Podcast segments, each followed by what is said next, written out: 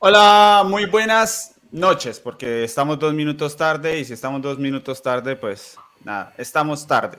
Bienvenidos todos a esta polémica. Eh, le pido a mis compañeros que silencien su micrófono, por favor, que alguno tiene una gran contaminación ahí de ambiente. Em, a ver quién se conecta por aquí. Rápidamente los que llegan puntuales. Veo por ahí a Gisela, eh, que hace rato no se pasaba.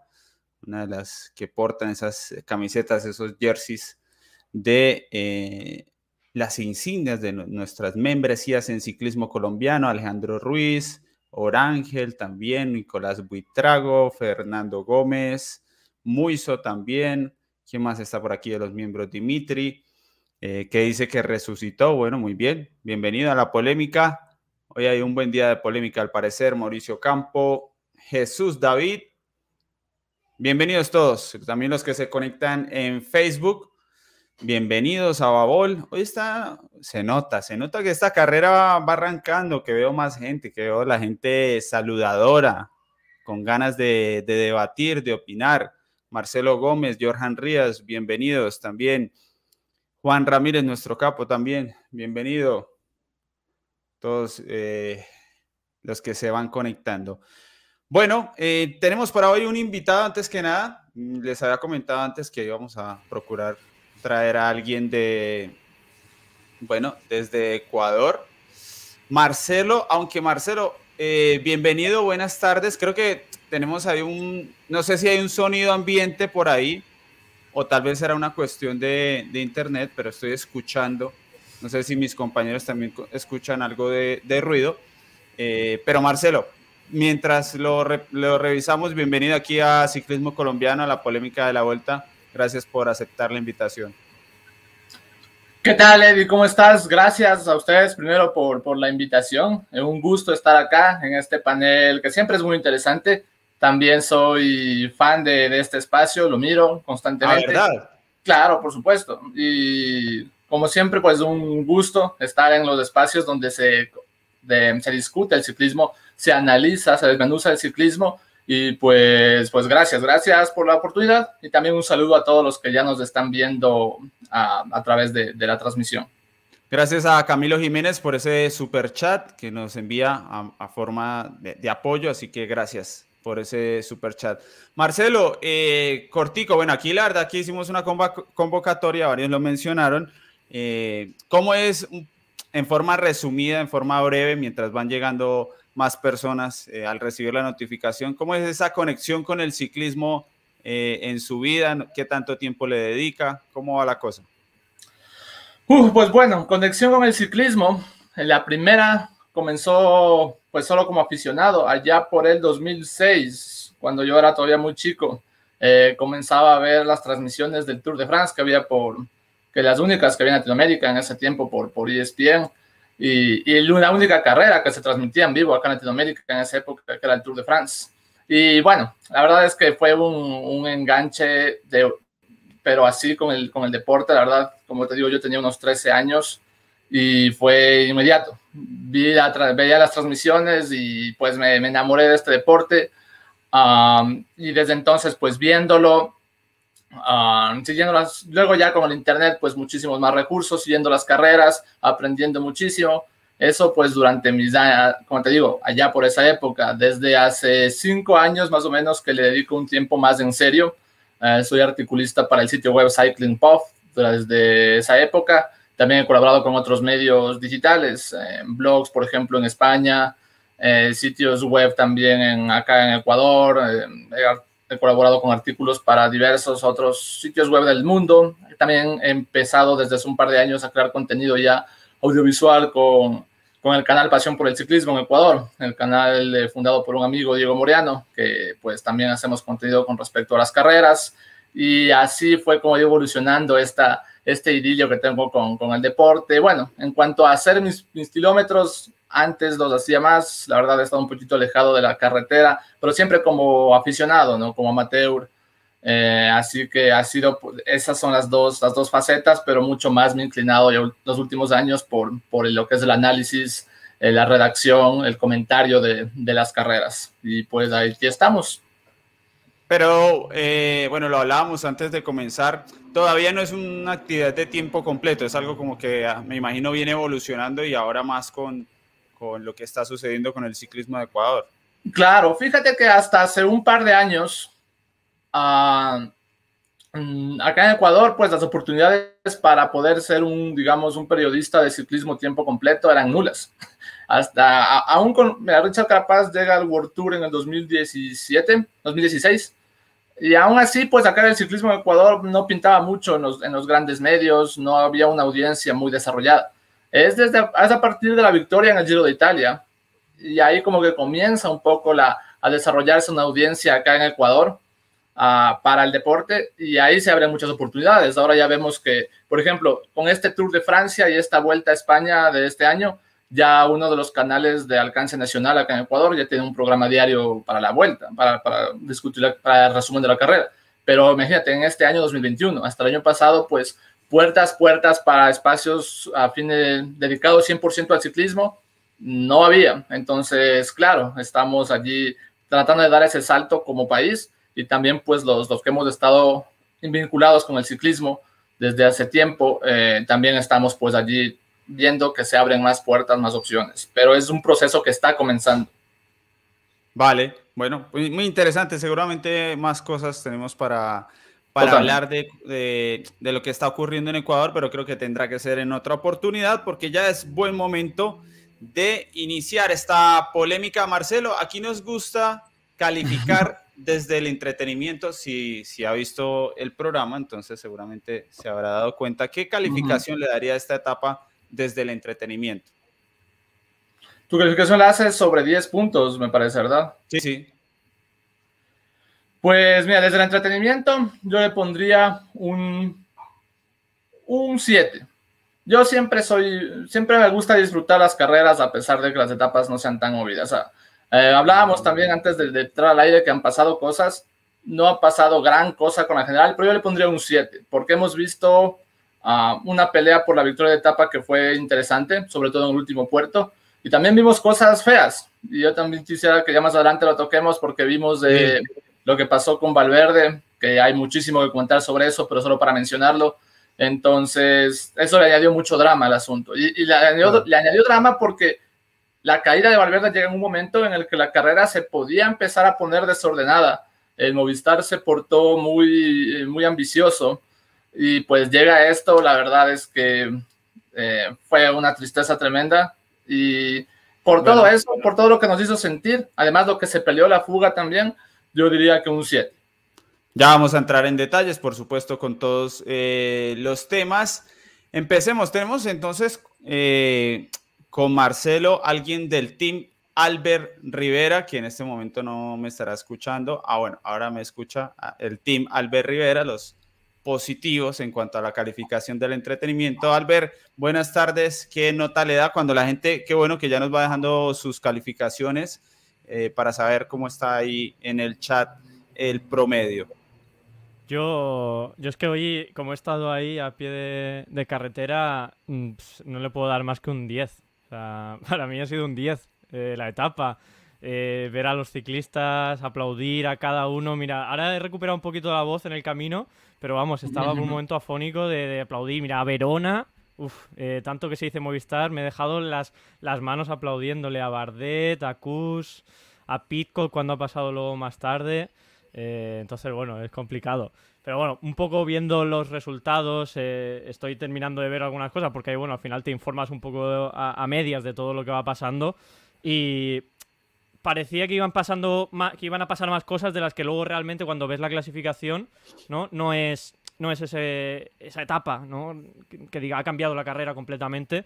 Entonces, bueno, voy a ponerle un 8, ¿no? Pero bueno, que para mí es un 10 de. Personalmente es un, es un 10, pero de, de, entretenimiento, por supuesto, vamos.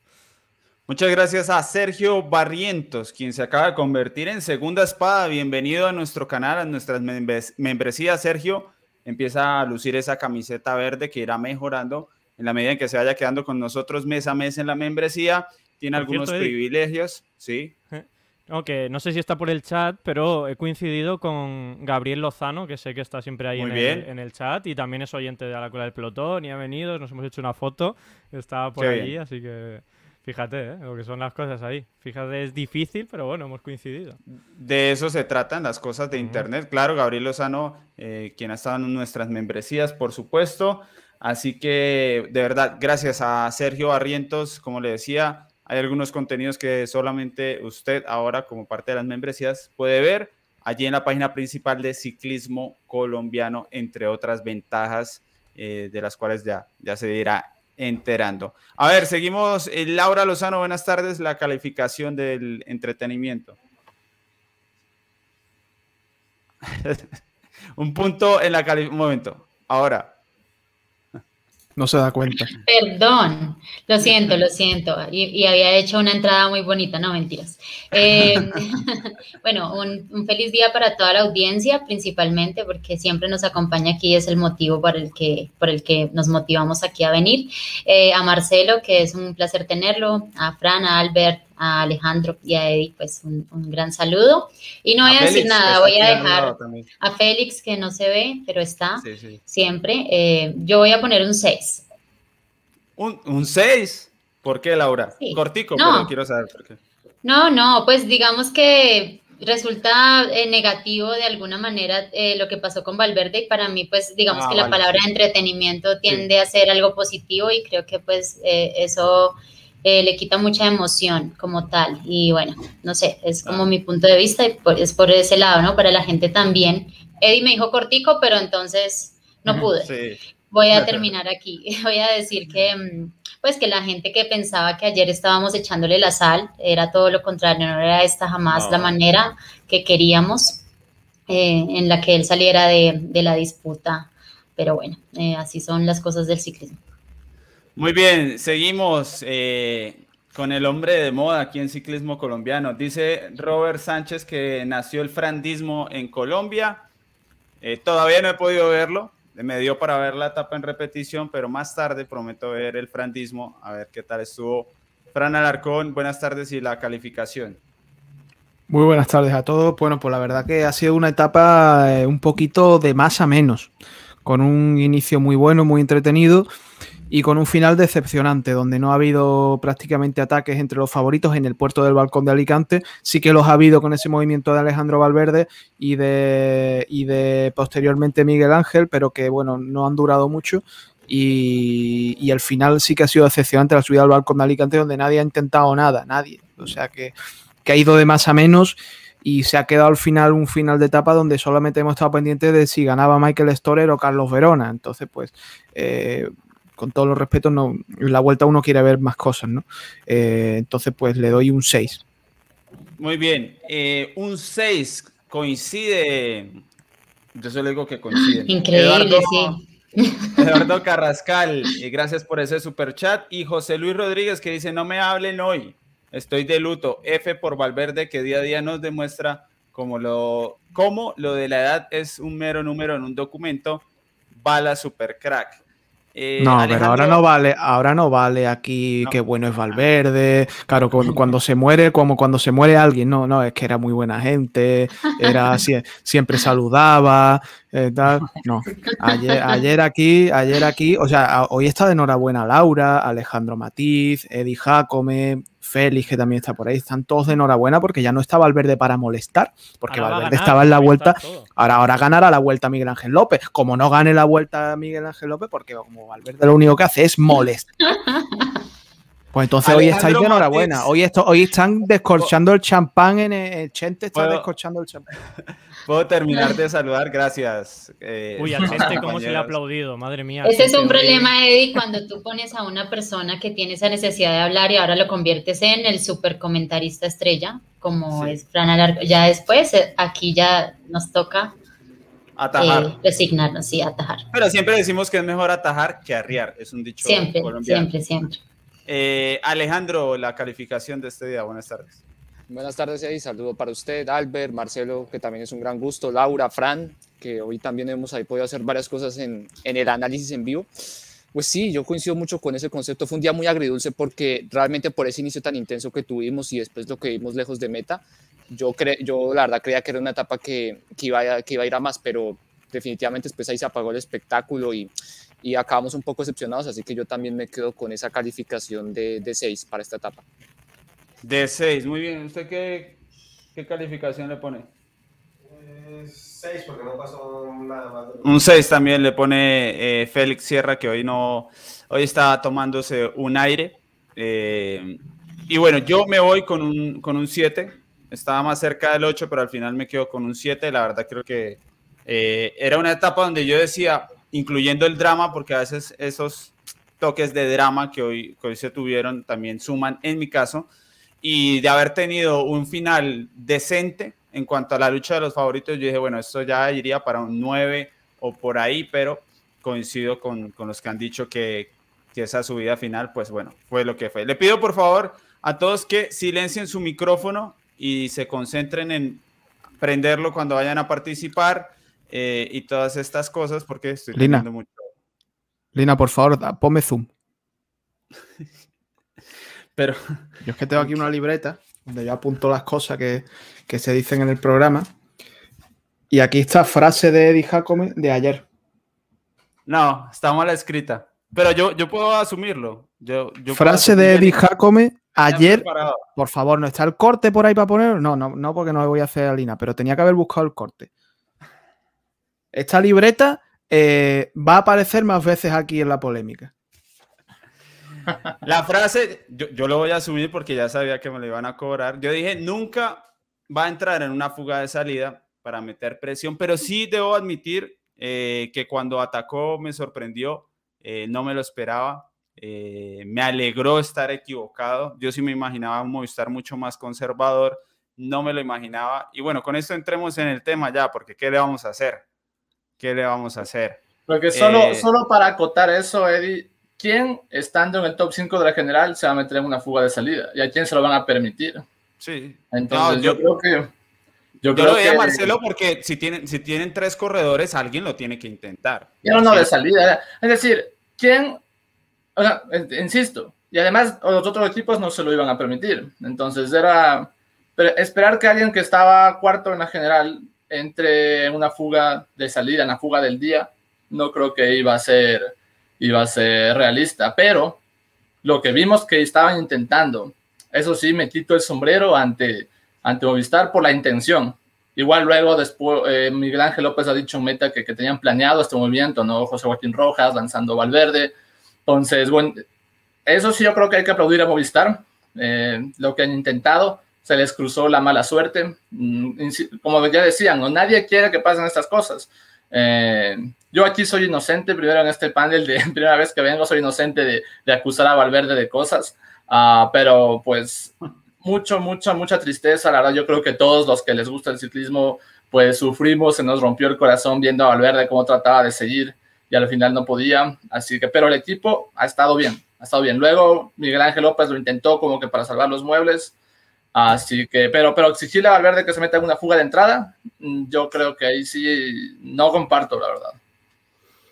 No, exigir jamás yo no lo veía posible porque eh, Fran escribió mal la frase, pero está bien, Fran, lo acepto, me sorprendió gratamente.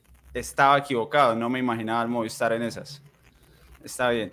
Eh, a ver, Alejandro, ¿cómo vio la situación? Bueno, yo la situación sí también confieso que, a ver, en cierto modo me sorprendió, pero yo creo que era algo también que de alguna u otra forma se pedía, no necesariamente con Valverde, pero de pronto sí con, o sea, ya sea con Más o con, o con López, porque esa vulnerabilidad hoy de Jumbo es que había que atacarla de alguna u otra forma y eso, y eso lo veníamos mencionando, es decir, era un equipo que en la, en la primera subida había dejado a Roglic casi que sin gregarios, que estaban muy mermados, que claramente, o sea, no tienen ya esa misma capacidad de control que tenían el año pasado. Y creo que sobre todo se hablaba mucho de que Movistar y Ineos fueran los equipos llamados a, a intentar mover la ficha. Fue Movistar, yo creo que una forma, pues como siempre, o sea, muy valiente, lo, lo intentaron, pero que al final es muy claro. Eso, ese tema de la caída de Valverde, yo creo que trastocó un poco el libreto y, y, fue como el punto definitivo para, para que se apagara más la llama y, y no viéramos como esa, eh, todavía esa sucesión ahí de ataques y de, y de movimientos para, para, intentar poner contra las cuerdas a, a Jumbo. Recibo más opiniones sobre el planteamiento del Movistar en cuanto a esa agresividad así a distancia. Bueno, yo creo que al final a un, a un equipo que tiene tres, tres hombres metidos delante, bueno, pues una etapa de este estilo, que plantee algo así es, algo hasta normal, ¿no? Que, que pues, nos sorprenda o queramos sorprendernos porque es Movistar, pues vale, pero, pero bueno, han sido, han sido valientes dentro de una lógica, ¿no? No han sido locos de meter a Valverde en el primer momento, que creo que tampoco hubiese sido posible. Eh, no, he podido ver los kilómetros iniciales de, cómo se ha hecho la fuga, pero entiendo que es complicado eh, meter a Valverde en ese momento. Y, bueno, han jugado una estrategia, bueno, pues, ha acabado mal por, porque las carreteras de, esa zona tienen, están, parece que están muy bien, pero de repente hay agujeros en medio. Eh, yo me he encontrado varios hoy, o sea que bueno, pues yo creo que, no sé si le ha pasado exactamente a Valverde el tema con el agujero, pero bueno, son carreteras un poco te puede pasar algo así y, bueno, pues es, una lástima, ¿no? Encima que, no sabemos si será su última vuelta a España, ¿no? De, Alejandro Valverde.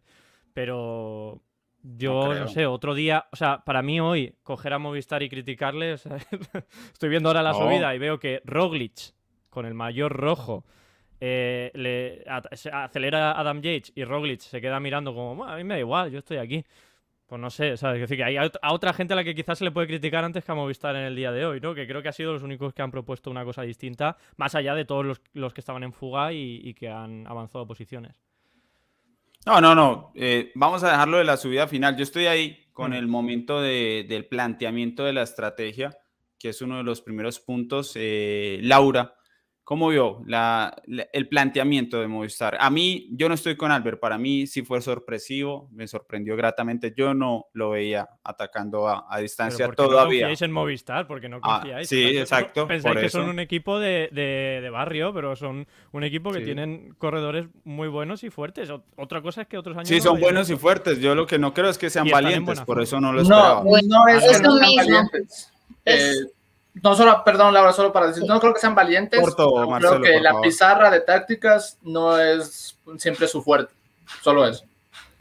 Laura. Bueno, yo creo que están apostando a algo diferente, creo que una oportunidad como estas, pues no la pueden desaprovechar, igual tienen que jugar de, otra estrategia, lo de ser conservadores, eh, lo han venido haciendo ya en el tour, lo vienen haciendo en muchas carreras y pues esta es la carrera de casa, independiente de, lo que sea, tenían a tres corredores metidos en la general, a un Roglic muy vulnerable, mucho más solo y creo que pues no, o sea, se ha, se ha visto, a mí me encanta ver a un equipo más metido en la pelea, aparte de lo que ya estamos acostumbrados, siempre estamos esperando mucho de Líneos, estamos esperando mucho del Jumbo y no esperamos nada del Movistar y esto pues propone carrera, genera pues mucho más, eh, de alguna manera, mucho más suspenso a todo lo que puede llegar a suceder porque eh, si no eran valientes, pues están empezando a hacerlo. Y, la valentía no viene solamente de tomar la decisión, sino de sentirse capaces, de que pueden cambiar la situación. Entonces, no es solamente me voy a poner aquí en esta posición para que vean que me atreví a hacer algo, sino que realmente confían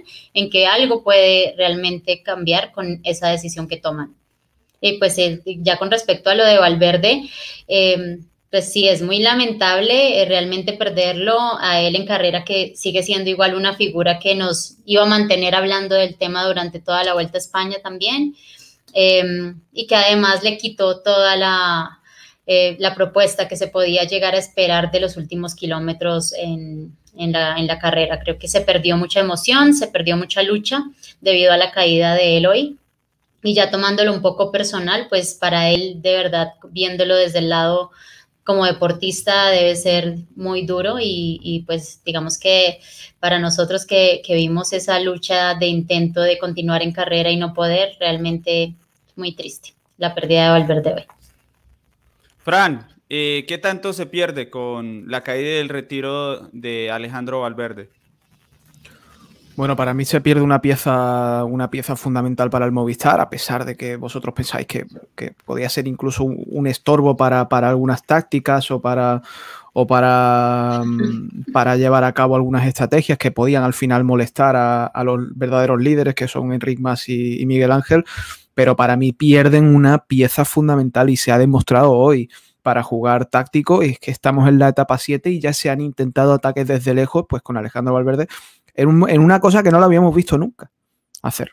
Entonces, pues, pues pierde una pieza táctica y sobre todo yo creo que una pieza en lo humano, en lo fundamental, bueno, junto con Herbiti Roja está pues uno de los grandes capitanes, es una, leyenda del, ciclismo español, una leyenda del equipo eh, y, que, y que, bueno, eh, yo creo que se pierde, se pierde muchísimo el bala. O sea, es que es, es que mm, supongo que el estado anímico del equipo ahora mismo eh, pues está bastante peor que ayer. Eh, se pierde muchísimo, pero sobre todo se pierde un gran corredor. Y es que, mm, aunque vosotros estáis convencidos que no, yo estoy convencido que hubiera hecho bien de gregario, tal y como se ha demostrado hoy y de que hubiera sido eh, muy aprovechable y muy, y muy importante y algo bueno para, para tanto para Enrique más como para Miguel Ángel López. Entonces, bueno, y más allá de eso, pues es la pena de que un corredor eh, pues que lleva en activo 18 temporadas o 19, no recuerdo ahora mismo exactamente, una barbaridad, siempre con buenas piernas, siempre con, con, ganas de entrenar, con ilusión y con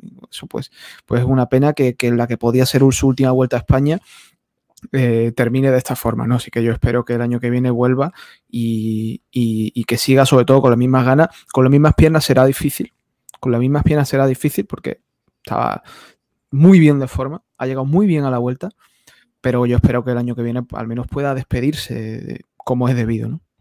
Y, una lástima porque, breve, el, no, Albert, es que justo le iba a preguntar, ¿usted cree, además de lo que nos va a comentar, cree que Valverde se va a retirar? Yo no lo veo retirándose con lo que está rindiendo, la verdad. no, no, te lo sé decir, ¿eh? Es que después del año pasado que, dijo que, mm, bueno, que lo vimos en el documental, ¿no? Y lo, dijo después, que, que, estaba sufriendo, ¿no? Que no se lo estaba pasando bien. Eh, al empezar la Vuelta a España dijo que, que este año sí se está divirtiendo, pero claro, ahora en principio parece que no, va a ser una recuperación muy larga, ¿no? Que, ha tenido muchísima suerte porque, bueno, la, caída es que se ponen los pelos de punta. Y eh, a lo mejor si vuelve pronto sí que se puede plantear una nueva temporada con algún, objetivo, pero es que ya esta temporada estaban los juegos, había como una motivación extra de algo, ¿no? Y quizás pues dice, mira, me voy al coche o me voy un, un año sabático, dos años sabáticos y a meterme de director o ayudar al equipo de otra forma. No sé, yo tengo dudas. O sea, yo otros años sí que te he dicho, sí, sí, seguro. Pero este año tengo bastantes dudas. Y, lo que quería decir del, de, Valverde, que es una pena, porque es que el ataque lo hace sin mirar atrás. O sea, es que es un ataque de los de verdad, ¿no? Es, un ataque de, de, querer hacer daño. Porque ataca, hay un momento que se gira, ve que tiene a Yates a, a Carapaz y le da igual y sigue para adelante, no mira para atrás. O sea, ha, ido con todo y, bueno, eso quiere decir que, tenían muy claro lo que querían hacer en la etapa de hoy. Y, bueno, pues no, les ha salido, así que chapó ya Movistar, yo solo va a aplaudir y que les vaya genial con, López y Enric Mas, que para mí son los dos ciclistas más fuertes de la carrera después de... Uf, estoy viendo justo ahora, ha repetido otra vez la, caída. Los dos más... La caída tuvo suerte, Albert. Sí, sí, no, Esa caída tuvo suerte. O sea, es que no se puede tener más, más suerte dentro, de, obviamente, de, de caerte, porque se cae un segundo después y se come el guardarraíl y bueno, no, no, quiero saber lo que hubiese pasado y se cae antes y se podía haber ido más rápido al, barranco más abajo. O sea, tiene que agradecer que no le ha pasado nada dentro de, obviamente que es una caída y se ha hecho mucho daño. Pues bueno, allí teníamos las reacciones sobre el tema principal, pero es solo uno de los temas que vamos a, tener. Aquí Camilo Nivia decía en super chat preguntaba si el ataque de Valverde fue planeado por el equipo. Yo creo que esta estrategia sí viene desde el equipo. La verdad, Laura, ¿qué, qué piensa? ¿Lo ve eh, como una posibilidad? Yo, porque yo creo que, que esto es dirección. El micrófono, Laura.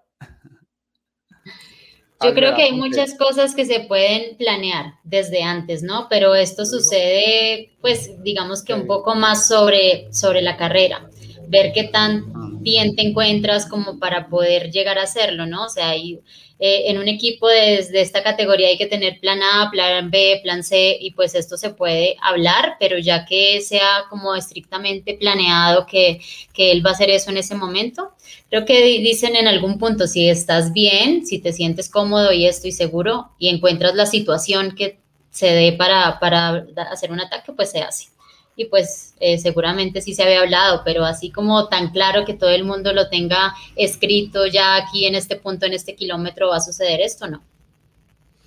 Bueno, ahí estaba entonces la opinión de Laura sobre ese tema. Vamos con la primera recomendación para los que quieren estrenar uniforme. Aquí está Dyson Sports, su Pro X Plus en color gris y manga larga.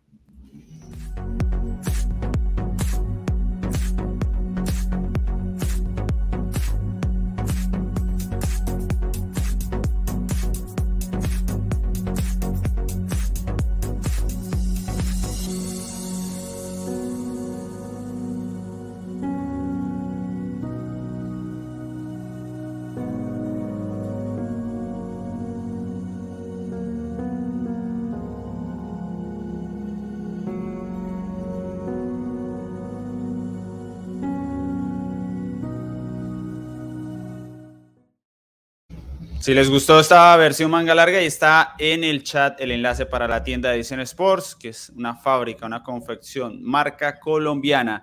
Marcelo, le quería preguntar porque en ese ataque de Valverde vimos a Richard Carapaz, ¿no? Y quería preguntarle desde su óptica, ¿cómo ha visto hasta el momento la vuelta a España de Richard Carapaz? Cuando comenzó la vuelta, la, la, forma, el estado de forma en el que llegaba Richard era una incógnita, porque ya había hecho en el Tour de France, y logró un muy buen resultado, pero con el desgaste que ello conlleva. Luego el oro olímpico, había habido mucha irregularidad. Primero, todos estos eventos muy juntitos en tiempo, ¿no? Y además también con el viaje a Japón, el acoplarse al horario, luego regresar a Europa, eh, irregularidad un poco en, en la recuperación, en los entrenamientos era una incógnita. Eh, y pues yo creo que estamos viendo un Richard que evidentemente y las, los resultados lo, lo, dicen, no está a su 100%, pero me parece que está haciendo una vuelta suficiente dentro del nuevo rol que, que posiblemente le toca asumir, que va a ser ser posiblemente la, la punta de lanza de Gambernal, uh, un rol parecido, me imagino yo, hay que ver cómo se va desenvolviendo la carrera, pero un rol parecido al que tal vez eh, tuvo Daniel Felipe Martínez en el Giro, y, está allí, está cerca, ¿no? Está, el día de hoy, por ejemplo, perdió 30 segundos. En la general me parece que está a 2,48.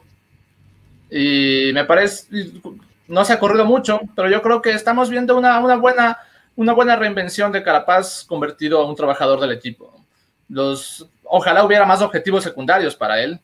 Eh, yo nunca he sido muy, yo nunca he sido muy discreto en el tema de que a mí no me gustan esos colideratos o triples lideratos, y porque nublan mucho lo que son los objetivos del equipo. Así que ojalá pueda encontrar otros objetivos secundarios que pueda perseguir. No sé si la montaña, si etapas. Eh, obviamente esto va a, decidir lo, el, cómo se vaya desenvolviendo la general. Pero creo que tomando en cuenta lo que ha hecho ya Carapaz en este año, mmm, no, le, no le podemos reprochar nada en esta vuelta. Está haciéndolo muy bien teniendo en cuenta los días de competencia que viene arrastrando en, muy poquitas semanas, ¿no?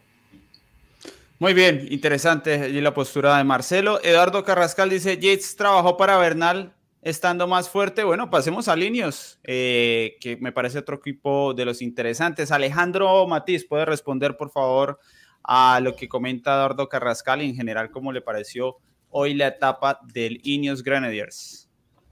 Yo lo, el trabajo de hoy que vi era claramente un trabajo de gregario para Egan Bernal, ¿no? Yo creo que un rol ahí muy, muy marcado. Que es cierto, al principio yo, yo nunca lo acabé de entender, porque, es decir, si había una intención, ¿no? De que a lo mejor Bernal intentara algo en ese último puerto, pues llega un momento en el que pues, simplemente Jace ya se para y, y, y arranca Bernal o, o, arranca el propio Jace, pero lo único que hicieron fue básicamente llevar a Roglic eh, toda la, o sea, toda la subida a rueda, pues como si como si ellos tuvieran ahí una crono para meterle uno o dos minutos a Roglic. No sé, eso fue algo que yo nunca realmente acabé de entender. Por ahí después sí veía un comentario que decían que, bueno, que puede ser que Jay lo que su objetivo principal era marcar un ritmo en el que no pudiera salir nadie y con eso de pronto no se destapaba una debilidad de Bernal. Es cierto, puede ser, pero yo sí creo que en el caso de Roglic, Roglic sí tenía con qué arrancarles porque Roglic iba sobradísimo. Es decir, a mí me transmitió una facilidad y una y una soltura impresionantes que, que yo veía que fácilmente al, primer ataque los, los podía dejar. Eh, pero pues bueno, al final Roglic como que no es el corredor que necesita ese tiempo a favor, entonces tiene ese margen para jugar defensivamente y, y en parte puede, decir, puede decir ser que ese ritmo haya sido asfixiante para el resto, pero, pero yo creo que esa estrategia de Ineos eh, no, acaba, no acaba siendo de todo, de todo entendible porque si al final entonces ven que Yates está bien, pues y, y, lo, y, todavía lo consideran como una base, pues háganlo arrancar, pero de lo contrario, o sea, queda como un poco mal que ellos simplemente le estén haciendo ahí, ahí el trabajo a Roglic, porque eso fue lo que hicieron, hacerle todo el trabajo allá a Roglic en, en balcón. Fran, ¿cómo vio al Team Ineos el día de hoy? Bueno, pues eh, yo hay cosas que no entiendo. Por ejemplo, la, la, insistencia con Richard Carapaz, cuando es un corredor que parecía que, eh, que, estaba fuera absolutamente de las peleas de la general. Lo meten en el corte de Valverde, sí tiene sentido, pero luego cuando se ha ido se ha ido Roglic, se ha ido Miguel Ángel López, meten a Carapaz. Digo, bueno, pero ahí el que tiene que estar es Egan Bernal, ¿no? O Adam Jace, pero sobre todo Egan Bernal, cuando se ha ido Miguel Ángel López con Roglic y con, y con el propio Carapaz, ¿no? Entonces no entiendo muy bien eso de eso de, de, de jugar a, a, con Carapaz para adelante, tal, no sé qué. Yo creo que hoy tenían que haber buscado una ofensiva. Eh, intentarlo con Egan. Yo lo único que pienso es que Egan quizá eh, todavía no está al máximo, que tiene que ir creciendo su, punto de forma, no ha perdido tiempo, eh, pero se le ve que a lo mejor no tiene esa explosividad que sí tiene Adam Yates en algunos momentos, pero Yates ayer sí que se dejó tiempo. No sé esa bicefalia, pero hoy sí parece que Adam ha estado un poquito más fuerte. Yo jugaría todo a por Egan Bernal. Me dejaría de Yates, me dejaría de Richard eh, y los utilizaría como menos gregarios, que es como yo creo que han utilizado a, Yates, pero bueno, eh, ha habido algunos momentos que yo no he encajado, como cuando se ha ido Roglic en solitario con Miguel Ángel López, que en vez de meter a Bernal metan a Carapaz. Eso es lo que yo no he entendido, ¿no? Al margen de que no han buscado ningún ataque, que siempre han respondido al resto y tal. Pero bueno, yo todavía tengo que esperar la ofensiva de, verdad de, de Lineos, ¿no? También, también es verdad que en el momento en el que, en el que se mueve Miguel Ángel López, es eh, Richard Carapaz estaba en las primeras posiciones porque justo era cuando estaban la, caída de Valverde, el grupo estaba ya engullendo a los escapados ¿no? de, Valverde, Carapaz y compañía. Entonces, la sorpresa de atacar a Miguel Ángel López, eh, Carapaz está bien situado para responder y creo que, por eso sale, ¿no? Porque él estaba con, piernas y, responde al ataque de, ¿Qué sentido Miguel Ángel López. Eh, el sentido para mí es que, más allá de este momento clave, o sea, justo, para mí la única forma de, de, Ineos, y creo que lo hemos dicho muchas veces y, eh, en, otras carreras, es que de ganar, de ganar, para ganar esta Vuelta a España, Ineos necesita hacer una guerra no uno a uno a, a Roglic. Entonces creo que, bueno, pues hoy han jugado a Carapaz, igual mañana o el domingo le toca a Bernal. Eh, en el final de hoy han puesto a Yates. Yo creo que Yates no ha trabajado para nadie, sino que ha puesto su ritmo, ha visto que no tampoco tenía para, para irse y ha marcado un ritmo que le venía bien a él y, ya está. O sea, creo que, que, Ineos estaba intentando ver un poquito cómo van sus piezas y, y para mí... O sea, creo que al final es, de momento está bien. Está claro que cuando llegues a la tercera semana no puedes andarte con. Si Roglic se va en la tercera semana, pues no puedes meter a Carapaz si está a tres minutos. Pero creo que en esta etapa, en ese momento concreto, ¿no? Con ese, esa desorganización que había, tampoco lo, veo mal. Luego no sabes lo que podía haber pasado, ¿no? un pelotón ahí en el que sí estaba trabajando Maika, pero eh, creo que era Maika, ¿no? El, el, UAE que estaba ahí, que es el que ha cerrado el hueco, pero que igual trabaja un poquito más y se, y se quita y luego tú pegas un palo con Bernal te pones delante, luego tienes a Carapaz eh, si hiciese falta para trabajar o para estar con Roglic, no sé, como que había ahí una... Se ha abierto un poco de abanico a nivel estratégico y Neos ha jugado... Para mí ha jugado sus piezas. Eh, está claro que al final, bueno, no ha llegado a nada ni, ha tenido influencia, pero, pero los veo valientes. O sea, este es el Ineos que queríamos en el Tour, ¿no? De, jugar sus bazas y intentar Sí, a mí realmente sí no me gusta y yo estoy aquí con Marcelo que no me gustan estos lideratos eh, que aún después de que ya se está terminando la semana no sigue, pues no, no se define. Em, a veces esto no pasa normal, pues digamos en muchas maneras. Momento, Laura, que está definidísimo, como que no se define. No, no, no está definido porque, bueno, está, definido. Alta, 4K, está definido en 4K. vamos con Laura y, ya volvemos. Bueno, eh, para mí no está definido, no solamente por lo que nosotros estamos viendo a quién es, de quién es el más fuerte, sino por la forma en la que están corriendo. Y creo que un líder, además de lo que nosotros vemos, de la forma en la que se desenvuelve en la carrera y que muestra que está más regular que todos. Un líder también es en su forma de ser, en su forma de correr y Egan para mí no lo está haciendo de esa manera. Creo que es demasiado ya Hoy lo vi sufriendo, la verdad, bastante. Creo que también el clima viene siendo muy fuerte y esto es una cosa que pues a él obviamente no le va muy bien. Y aquí toca, para poder pensar en un podio no se necesita solamente ser el más fuerte, sino también ser muy valiente y por eso creo que no se ha descartado del todo a Richard Carapaz, que es un corredor que se puede ir postulando poco a poco y perfilando para ir cada día mejor. Y Egan de su parte a nivel personal no se siente seguro para afrontar ese rol de líder absoluto y él es el que tal vez lo está manifestando al equipo y por eso el equipo no ha podido tomar la decisión de que sea él el único líder, pese a él estar siendo el más regular del equipo. Entonces, pues sí, digamos que eso sí tendría que definirlo ya, ya es el punto, esperemos que el domingo suceda en la carretera con, con un poquito más de contundencia, pero realmente yo aún no lo veo definido. Frank, ¿quién es el líder de líneas definido? ¿Bernal? Absolutamente. ¿Y el de Movistar? Eh, no está definido. Son Miguel Ángel López y, y Enric Más al 50%. A pesar de lo que. Porque a mí la dinámica me está pareciendo, pues, como similar. En el Ineos ataca mucho Yates y en el Movistar ataca mucho López. Y Enric y, y Bernal van ahí a rueda, rueda, guardando. Pues yo los estoy viendo un poco parecidos. Eh, no sé cómo lo ven ustedes.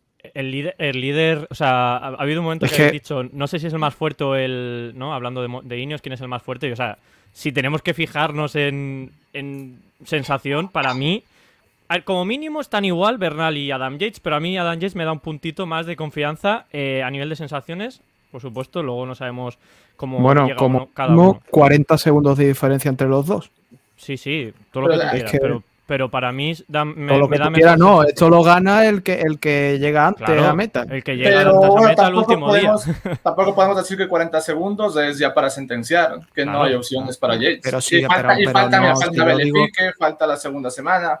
Yo digo que Este, sí, he a dicho veces- que a por no- sensaciones, por A sensaciones están igual, ya igual la no están. Mañana y hay cinco minutos de por medio y, y no es así.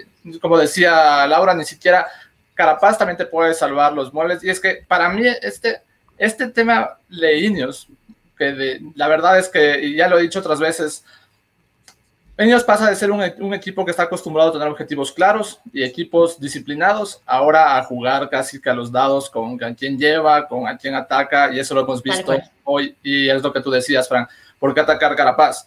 Estoy de acuerdo con Albert. Yo creo que la situación de carrera, Carapaz, justo, la verdad, ese momento exacto en el que sale Miguel Ángel López no lo vi, pero me parece que habían acabado de absolver a Carapaz, o inclusive Carapaz todavía tenía unos metros allí junto cuando sale López. Así que por eso estaba allí.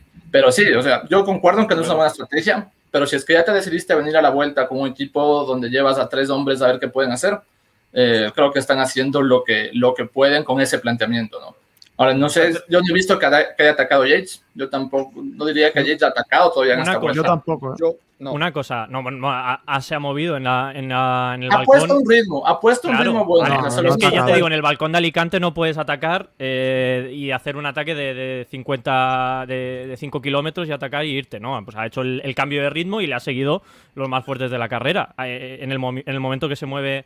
Bueno, ahora vamos, que no, no quiero adelantarme, eh, Eddie. Pero, Es que- Alejandro, por ejemplo, hay que tener en cuenta una cosa, y con esto acabo, que eh, Adam Yates perdió, eh, no sé, fueron 40 segundos o, o así, eh, o, o casi un minuto en la segunda etapa por la caída que hubo, que le pilló a él. Digo que si hablamos de tiempos, pues si vamos a analizar etapa por etapa por qué están cada uno en un sitio, ¿no? No creo yo que podamos por esos 40 segundos ya, o que Ineos tenga que decir, no, es que Bernal es mi líder. Cuando además, además, Adam Yates es el único que se ha preparado la Vuelta a España preciso para llegar bien e intentar ganarla. O sea que igual el que tiene que intentar demostrar que es, el- es más líder es Bernal que Adam Yates.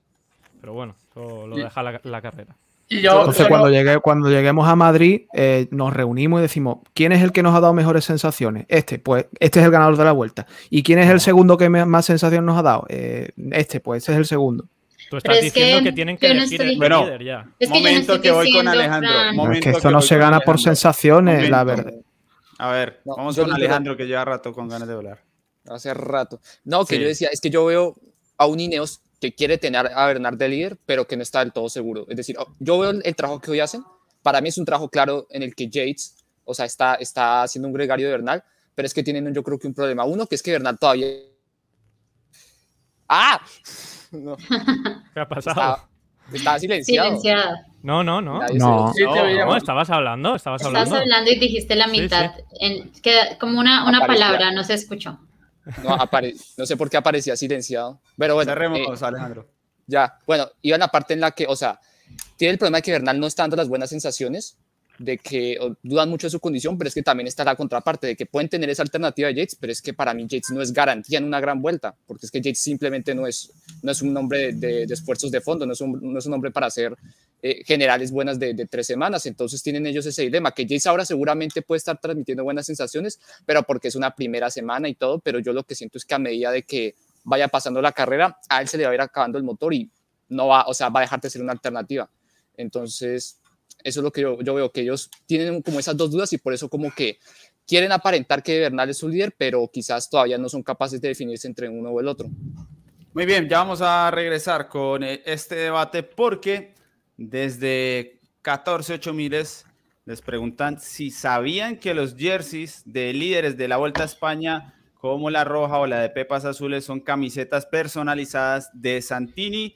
Y si ustedes también quieren uniformar a su grupeta, les cuentan desde 14 8 miles que se ofrece el servicio Santini Custom para personalizar uniformes desde 15 unidades, mínimo 15 unidades, pueden elegir entre jerseys, badanas, suites, accesorios o lo que necesiten, no importa si hacen mountain bike, eh, ruta o gravel, bueno, ahí tienen esa posibilidad con Santini, ahí tenían ustedes eh, las tiendas físicas y también la tienda online, el Instagram, eh, también por si los quieren contactar para personalizar el uniforme de su grupeta con Santini. Eh, a ver, tengo superchats por acá. Vamos a ponernos al día. José Bugatti dice, van a llorar cuando Bernal coja ritmo. Y Gabriel Lozano, el eh, hombre que fue a encontrarse con Albert Rivera allí, eh, Gabriel Lozano. Gran trabajo de Yates o debilidad de Roglic, pregunta Gabriel. Era uno de esos muros donde normalmente Roglic arrancaba. ¿Hay algo más que quieran decir? Porque ahora que Gabriel habla de Roglic, pues estaría bueno hablar de Roglic. ¿Hay algo más que quieran decir de Linios, de Egan Bernal y demás? Yo, de mi parte, por dejar la opinión, porque vi, vi, vi justamente eh, el final de la carrera después de hacer nuestro trabajo con la Vuelta a Noruega, me di a la tarea de ver todo el balcón de Alicante.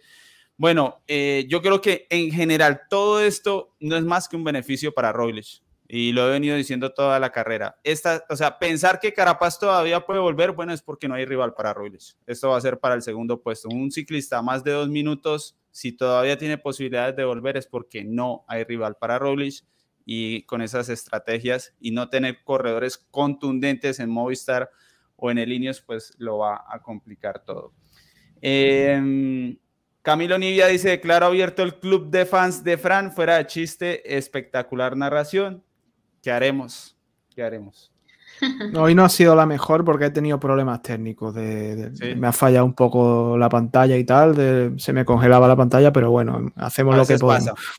Bueno, yo ahí como para terminar el tema, porque sí quería como aclarar, porque es que están pensando que yo estoy diciendo que Egan no es el líder único. O sea, yo creo también, igual que ustedes, que ha sido el más regular, el que más se ha mostrado como pues el principal líder de líneas, pero yo creo que entre ellos todavía no se ha definido entre ellos, o sea, no hay ninguno que sea capaz de, decidir, de afrontar y de tomar ese rol de líder y decirle al otro, vayan a todo por mí, que yo respondo. Entonces, si no hay ese liderato de parte de la persona individual, creo que eso le genera mucha, eh, pues sí, un poco de dudas en medio del equipo y por eso es que están corriendo como están corriendo, donde es la hora y todavía existen dudas, porque pues Fran puede tenerlo muy claro, pero Alejandro no tanto y yo tampoco tanto, y esto pues se debe, esta, esta diversidad de opiniones se debe a que no nos han mostrado claramente cuál es el líder.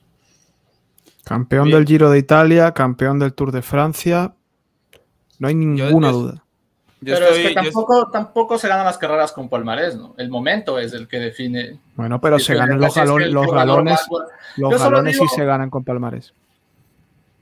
Entonces, ¿para qué correrlas? Veamos quién tiene más puntos UCI y le damos el, el mayor de líder. No, pero el galón, los galones sí. Porque el, Jumbo no va, el, Jumbo no va a ir, el, Jumbo no va a ir al Tour de, el Jumbo no va a ir a la vuelta de líder con Sepkus porque hoy ha estado muy fuerte. Ese es un tema de Ineos que no trae una, un equipo claramente definido. Y es lo que decía. Y lo que decía también Laura. O sea, y ahora yo creo que, bueno, solo para terminar igual el tema, Eddie, y, y ya que este programa se llama La Polémica, pues voy a poner mi, grano de arena y digo, a veces nos estresamos demasiado nosotros como, como los analistas y le transmitimos eso al público discutiendo quién es el líder, quién es el líder. Sobre todo en esta, en esta clase de, de equipos como el Ineos, en donde se ve que no están en capacidad de decidirse por uno todavía. Entonces, a veces, ah, en, cierta etapa X, uno llega 15 segundos ante el otro, ya ese es el líder, y nos volcamos a discutir. Y en el siguiente día, el uno se deja 10 segundos con el otro, ahora el otro es el líder. Y que es, me parece que el, el, concepto de liderato en equipos como Ineos en este año, en esta temporada, en esta vuelta sobre todo, es un poco más fluido. Entonces tal vez deberíamos enfrascarnos en más en, en discutir, como te decía, el estado de forma antes de a quién han ungido, porque no han ungido a nadie, como decía Laura, no está decidido. Es que Fran se contradice porque dices, bueno, ha ganado un giro, pero entonces no hace sino sacar la pancarta de a quién se lo ganó. Entonces, obviamente, ¿qué tenemos que hacer en este caso? Pues en este momento evaluar contra quién está corriendo también y que, pues, eh, cuáles son sus rivales evaluar, en este momento. Tengo que evaluar a, con yo Adam no- Yates. Yo Estamos hablando digo, de si es el líder con Adam Yates y, y- y pones el palmarés aquí de Adam Yates y el palmarés de Bernal y tú me dices, pero esto cómo es, cómo va No, el pero tú liderato puedes estar- compartido. pero puedes estar en un mal momento. Es la primera vuelta a España de Egan Bernal en un clima que no se le acomoda mucho, donde él tiene, como es bien dicho, ¿no? Muchas cosas que ganar con estas montañas largas, pero también tiene su talón de Aquiles por la, la carrera como tal, por el clima en el que se da. Y esto pasa factura, o sea, no todos nos sentimos en nuestra situación más cómoda todo el tiempo, en todas las carreras, todo el año, y le falta ritmo de competencia. Obviamente, eso es lo que yo noto, sí, ha estado ahí con mucho esfuerzo y no se ha dejado muchos minutos y no ha tenido pues eh, grandes pérdidas, pero tampoco lo he, visto contundente pues, en un ataque o respondiendo. Para, para ser líder de un equipo tú tienes que también mostrar eso y creo que él siempre ha estado eh, como muy bien arropado, lo han llevado mucho y no le he visto la fortaleza de una persona que vaya a pelear como tal la carrera. Hasta el momento, en- ¿no? No quiero decir que va- no vaya a pasar en la segunda semana y obviamente en la tercera que le va mucho mejor, pero en este momento no es. La dimensión paralela en la que todo el mundo eh, dice una cosa y soy yo el que sale a defender a Bernal a capa y espada. La dimensión paralela. ¿eh? Luego ponéis por el chat Fran anticolombiano, eh, Fran odia a Eso le pasa a todos los que empiezan a narrar para la audiencia colombiana. Eso, eso es típico. Aquí el que tengo al lado, lo, lo mismo, lo mismo. Eso Que no, hombre, pero que, a que- encariñarse con los colombianos. que estáis poniendo a la misma altura a, a un campeón del Giro y del Tour de Francia con Adam Yates. Pero que no, hombre, que no. Que no, Vamos que estamos con- hablando de la jerarquía de Lineo, que yo no sé quién estará mejor, pero que el líder de ellos es Bernal, sin duda. Pero bueno, no vamos, Vamos a hacer con- un debate de rueda de. No, sí, ya estoy pensando en abrirles un programa para ustedes dos. Eh, la verdad que Albert se, se me va a quedar dormido. Gracias a Manuel, Manuel Hermida por renovar la suscripción. Muiso nos dice, se está sobreestimando el estado de forma de Roglic. Si está tan bien como dicen, ¿por qué no atacó? Ya vamos con, con él. Eh, más aún si, si se intuye que la forma de Bernal no es la mejor. Voy ahora con Albert para este tema de Roglic, para abrirlo, si le parece que está sobrado, eh, si le parece que tal vez no y por eso no ataca. Primos está desaprovechando oportunidades, dice Muiso. Robert eh, Sánchez dice ganes de tres semanas. Yates no, no está a horas. Me imagino que se refiere No, a Egan porque- Bernal.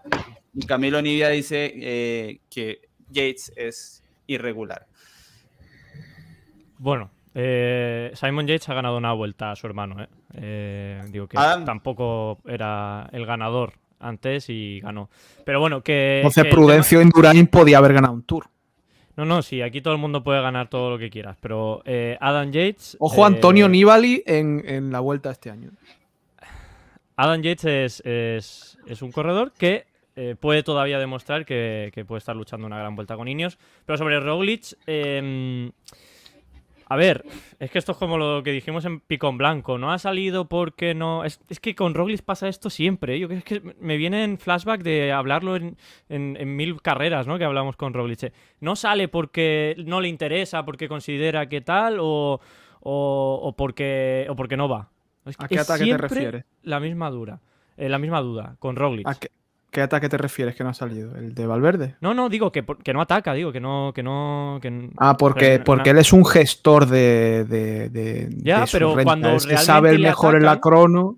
Sí, pero Sí, sí. Fran, cuando realmente le atacan, como le ocurrió en el Angliru, lo paga. Y lo paga en el Tour, cuando atacan el gol de los sí. de Miguel Ángel López, y, y lo no sé, pues podríamos buscar más, más ejemplos, pero bueno, que lo paga, ¿no? O sea, decir que tampoco es indestructible, ¿no? no, no eh, tiene fallos. Entonces, claro, que, que ya por siempre te deja la duda, ¿no? De, imagínate que hoy decía, ¿no? Bernal, si, ¿por qué no ha atacado, no? Si Roglic parece que no que yo creo que los mismos rivales realmente tienen miedo a, atacar a Roglic porque, bueno, porque al final piensan más en sí mismo que en ellos, ¿no? Es un poco la, duda de, bueno, es que claro, a lo mejor él va mejor que yo, si a mí me duelen las piernas, él también, pero a mí me duelen mucho, ¿no? No ataco. Entonces, bueno, para mí no, te sé decir, yo, yo creo que, lo he dicho siempre, para mí Roglic es ganable. Ahora bien, si te esperas al último kilómetro siempre, pues está claro que pues, te va limando segundos etapa a etapa, te, luego en la crono te mete una, una losa y, el tío es que no falla. Entonces, como no falla, pues tienes que probar a atacarle. no, te diría yo que lo mismo que dije ayer, ¿no? No creo que sea el capo por encima de todos, pero tampoco tengo argumentos para decir que no está bien. Lina, podemos preguntar una encuesta ahí eh, Roglic va sobrado, sí o no, porque el que dijo que iba sobrado es Alejandro Matiz, ahora que lo recuerdo. Para mí, un tipo que va sobrado los ataca hoy. Eh, yo no creo que con las diferencias que, tenga no, no, los ataque, respeto. Eh, a ver, hagamos un sondeo rápido. Fran, ¿cree que va sobrado? Sí, pero no ataca porque es ultra conservador. Bien, Laura. Va sobrado. Marcelo. Diría, ante solo esas dos opciones, diría que sí, que va bien, va sobrado. Sí. ¿Y por qué, por qué no ataca Marcelo? Si tiene tan pues, poca diferencia. Yo estoy de acuerdo con lo que dijeron hace un momento. Roglic es muy, es uno, yo, lo, yo lo considero uno de los ciclistas más cerebrales de entre los líderes. Eh, claro que le ha salido mal, le salió muy mal en el Tour 2020, por ejemplo, pero de ahí el hombre se traza su plan, él sabe dónde puede coger segundos, él sabe dónde quiere guardar, para qué etapas quiere llegar más fresco y siempre tiene la garantía de la crono. Entonces yo creo que eso va en contra del espectáculo, ¿no? Totalmente. Sí, sí. Eh, pero así es, así es como él corre. Y como te digo, por más que le ha ido mal en el pasado calculando tanto, ah, veo que no, no tiene muchas intenciones de dejar ese estilo suyo de, de trazarse su camino de carrera. Que luego, durante la situación de carrera, durante los 21 días, tal vez le obliga a cambiar ese plan, ya es una cosa. Pero yo creo que él, por voluntad propia, de decir voy a salir un día así y el otro también, no, no es su personalidad. Así que por eso creo que no está. Ahora, tampoco creo, y como te decía, no me gusta la palabra sobrado porque da la impresión de que, de que viene a dominar. Yo creo que está bien, pero tampoco es que es inmune, como decía Albert, tampoco es que con un buen ataque largo no lo puedan poner contra las cuerdas, tampoco. Dice Félix Sierra antes de ir con Alejandro que para él no va, no va, no va a sobrar. Despertó aquí un poco de la siesta y me escuchó y dijo, no, no, yo creo que no va a sobrar. Alejandro. para mí otra razón por la que va sobrado, pero por la que no ataca, además de ser un ultraconservador, es porque acá no tiene un rival que lo vaya a destrozar. Eso también influye mucho. Acá no está Pogachar. Y, y al final él sabe que yo, yo, o sea, yo sí considero o, sea, hombre, coger unos segunditos de más nunca está, nunca está de más, pero es que acá no, no tiene acá alguien que es que, mejor dicho, lo vaya a intimidar para la crono, alguien que realmente lo vaya a intimidar para, para la alta montaña, acá no tiene un rival que lo vaya a meter en una crisis profunda. Entonces, si no hay rival que lo destroce, entonces él también dirá, bueno, pues para qué... ¿Qué necesidad? ¿Qué necesidad de, de hacerlo? Vale, pero es que por eso hay que atacarle a Roglic. es que, es que el problema son los demás que no toman la decisión, pero... Pero él, o sea, él está perfecto. Yo entiendo que a Pogachar en este tour, pues bueno, ya dice, ¿para qué vamos a atacarle? Si es que está a cuatro minutos y eh, mm, aunque estemos, aunque yo esté un poquito más fuerte que él o en, una etapa vaya mejor o me sienta bien, tampoco le voy a ganar. O sea, al final no le voy a ganar. Pues vale, yo no, le ataco. Pero a Roglic, eh, Enric Mas a 25 segundos, bueno, ahora se ha puesto Grossarner ahí a, 8 segundos, pero Bernal también está a menos de un minuto, o sea, toda esta gente, eh, Adam Yates, Carapaz, Landa, toda esta gente, aunque estén a un minuto y algo, le, van a atacar, le van a atacar y, el tema es que, tú para, para intentar ganar a Roglic no tienes que esperarte al final y, y en la Vuelta a España este año, por suerte, tenemos oportunidad de ver realmente eso. Entonces ahí sí que vamos a ver si Roglic. O sea, yo es que tengo ganas y ojalá pase en el sentido de que veamos a un Roglic ganar esta Vuelta a España con rivales, porque los hay, porque aquí no sé quién ha dicho que no había rivales, ¿no? Que no está Pogachar, vale, pero Pogachar es, es un rival, pero hay muchos más. Tenemos aquí, como, como hemos dicho, el campeón del Giro, el podio del, Tour, eh, un corredor mm, al ataque y que, y que, tiene grandes resultados como Mikel Landa, tenemos a Carapaz, o sea que hay grandes, grandes corredores. Entonces, sí que hay que atacar a Roglic, y si Roglic es capaz de ganar la Vuelta a España pese a que esta gente le ataque y le pongan contra las cuerdas, pues oye, chapó. Y ojalá veamos luego un Roglic Pogachar con de tú a tú a ver qué pasa, ¿no? No, de que hay que atacarlo, hay que atacarlo. Pero es que también está la, otra cosa, que él, él, ahora los tiene a todos arrodillados y con mucho miedo. O sea, él va, o sea, él va tan fuerte o sea, y la gente yo creo que en la, en la, propia carretera ve lo fácil que responde y todo lo bien que lo hace, que al final ellos prefieren, no, pero es que acá tampoco tiene sentido si lo atacamos porque nos va, nos va a llegar a la rueda muy fácil. Entonces, ese es otro tema, el mental, que en estos momentos Roglic eh, los tiene dominados a todos, así. Bien, Francisco Quintero recuerda que perdió un tour así, eh, por esa forma de correr en el super chat. Yo, eso de que estén dominados mentalmente, bueno, pues para cualquier equipo puede que esté bien, menos para Linios. A mí lo de Linios me sigue pareciendo, veremos, todavía, falta carrera para que propongan más cosas, pero yo creo que Linios tiene que eh, mejorar su imagen frente a, los corredores eslovenos porque demasiada inferioridad y demasiada pasividad, igual para que no tengan piernas para más, puede ser, veremos, veremos. Eh, algo más, Miquel Landa, Fran, eh, lo tenemos fuera de la conversación un momento. Eh, antes de Landa, Jumbo lo dábamos por muerto y hoy ha respondido de lujo. El Jumbo hoy, fortísimo. Igual no es la banda que creíamos que era.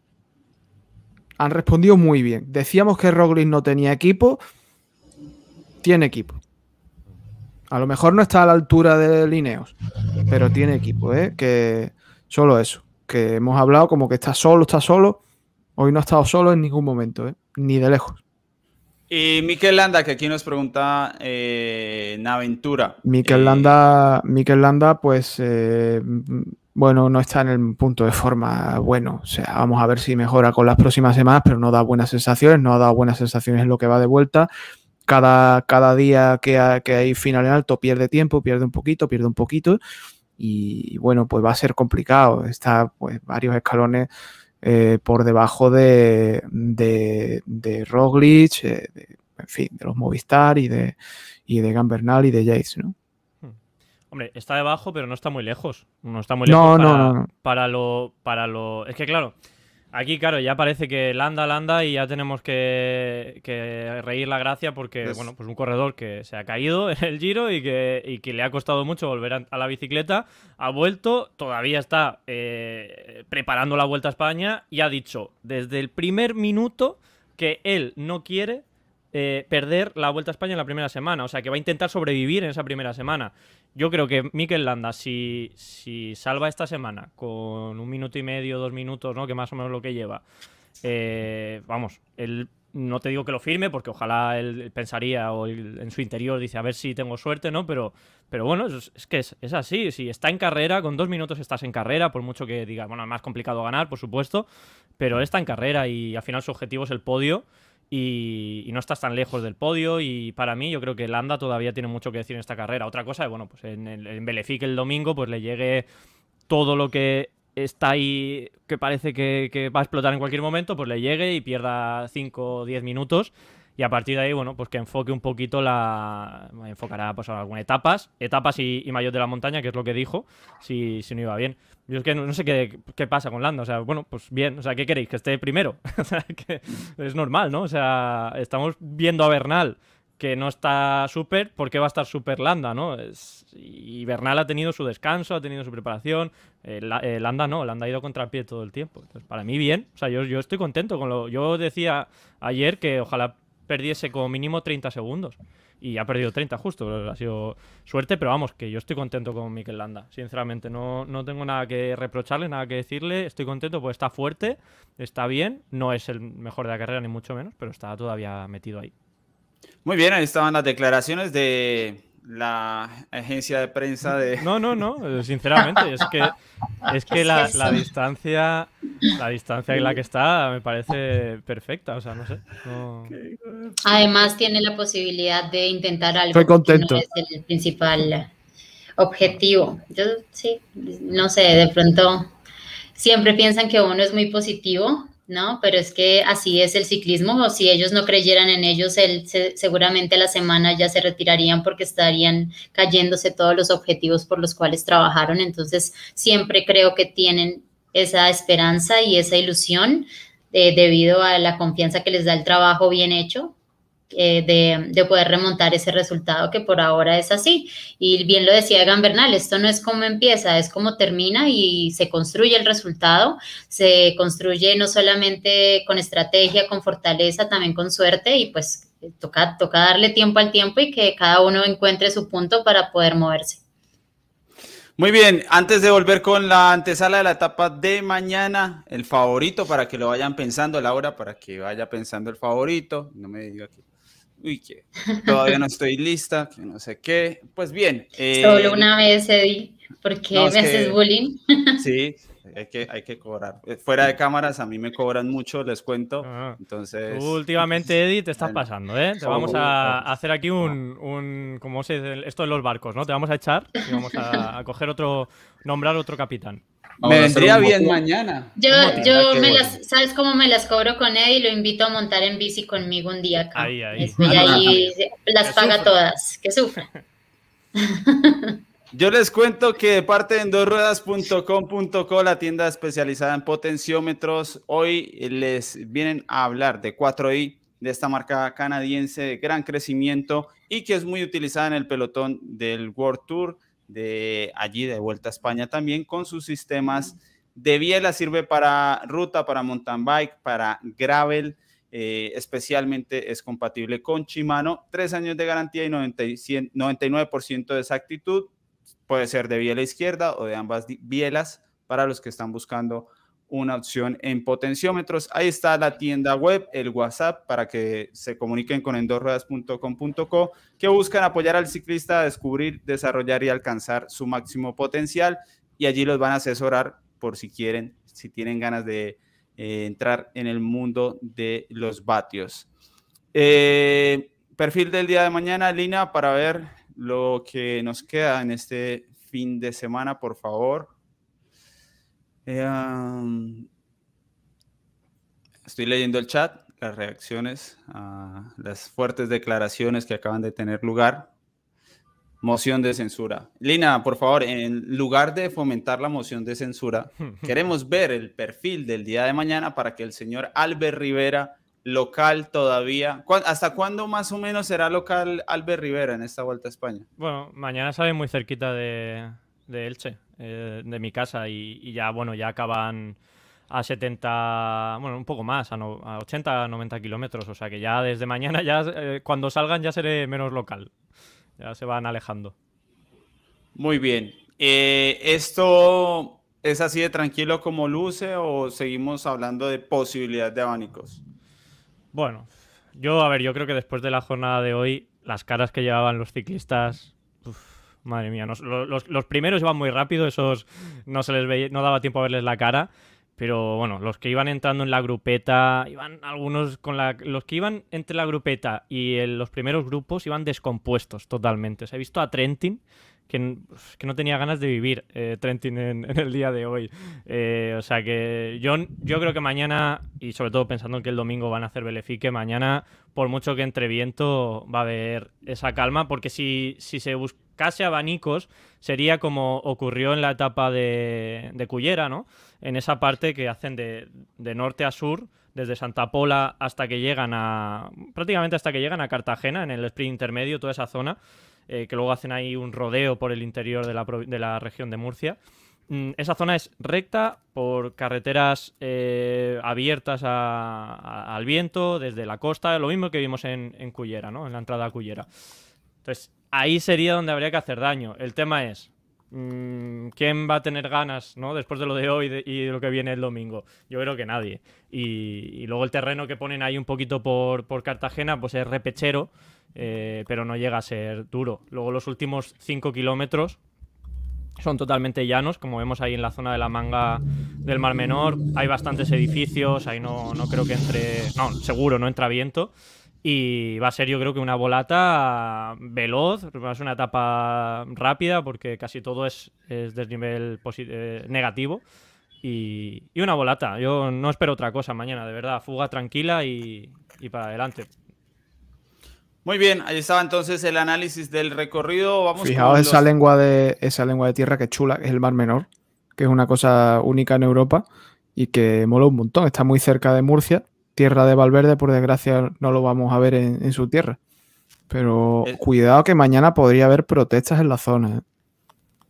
¿De qué? Sí, pero, pero no creo que lleguen a, a parar la carrera, ¿no? Ni. No sé, no sé. Bueno, porque. Está el ambiente en el Mar Menor Sí. muy, ¿De qué muy, es? muy, muy jodido. Porque Resumiendo muy rápido, el, el Mar Menor eh, se está muriendo cada cierto tiempo, aparecen muchísimos peces muertos. Eh, es como un- ahí en el, en el mapa que, que tenía Lina, si lo puedo subir un poquito, se ve que es, es parte del mar que está metido dentro de, del- de la tierra, ¿no? Y tiene muy poco acceso a- al mar abierto. Entonces, bueno, es una especie de laguna casi. Y durante muchos años, pues se han usado. eh, se ha usado un poquito como para echar eh, residuos de las empresas, eh, todo lo que sea un poquito nocivo para, para el mar. Y aparte, por las altas temperaturas, todo eso se suma y hace que, que, bueno, pues aparezcan miles y miles y miles de animales, de peces. hay muertos. falta de, falta de oxígeno, sí, resumen, pero- en, en ese agua. Sí, entonces, claro, la, la- la- la gente de la zona y, bueno, y muchísimas aso- asociaciones culpan a los políticos porque han permitido durante años, con una legislación bastante laxa, que se, que se, se viertan todo tipo de residuos en esa zona y se, se destruya prácticamente una zona a nivel de flora y fauna mm, preciosa y muy importante para, como dice Fran, incluso para Europa. Pero bueno, Muy yo bien. no sé si afectará a la, a la zona. a la Atiendo este super chat y voy con el favorito de cada uno para mañana. Robert Sánchez dice, ¿creen que si se eliminaran los potenciómetros y los pinganillos habría más ataques y más espectáculo? Eh, bueno, esto lo hemos debatido bastante, Robert, a veces en- de forma extensa y en general mm, no, no, no estamos... eh, bueno, yo creo que el potenciómetro ya la mayoría tiene claro que no.